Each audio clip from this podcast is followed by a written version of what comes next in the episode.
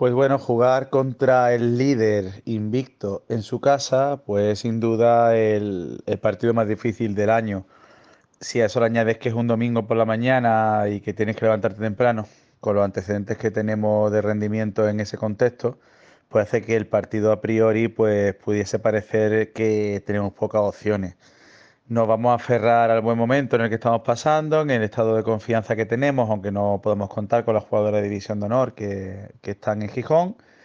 y tratar de por lo menos ser competitivo en el partido en una pista tan difícil y mm, como hicimos en la ida, porque es cierto que en la ida perdimos, pero estuvimos mucho tiempo con opciones de ganar, pues hacer un partido serio y poder seguir creciendo, que no haya un resultado que nos pueda hacer daño de cara a seguir sumando victorias, tanto en ese partido como en partido siguiente.